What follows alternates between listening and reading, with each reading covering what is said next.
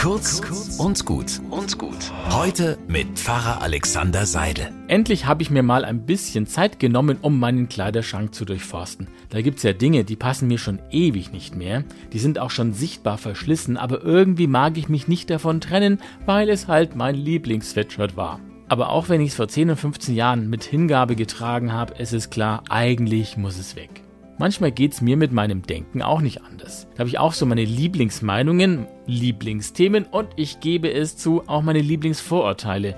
Das ist wie beim Sweatshirt. Es gab eine Zeit, da hat das gepasst. Da konnte ich mir meine Welt damit ganz gut sortieren. Das hat gut funktioniert. Manchmal sind es ja die eigenen Kinder, die dann an meinem eingefahrenen Denken rütteln. Dann schauen sie mich an, als wäre ich aus dem Mittelalter und da wird mir dann bewusst, ja, meine Meinungen, Themen, Urteile überprüfe ich viel zu selten selbstkritisch. Es wird Zeit, dass ich mal nachsehe, ob sie noch passen. Zu mir, zu meinem Glauben, zu dieser Welt, die sich ja auch ändert. Und wenn ich da mal einen Fortschritt bei mir entdecke, dann macht mich das mindestens so stolz wie ein neuer Pullover.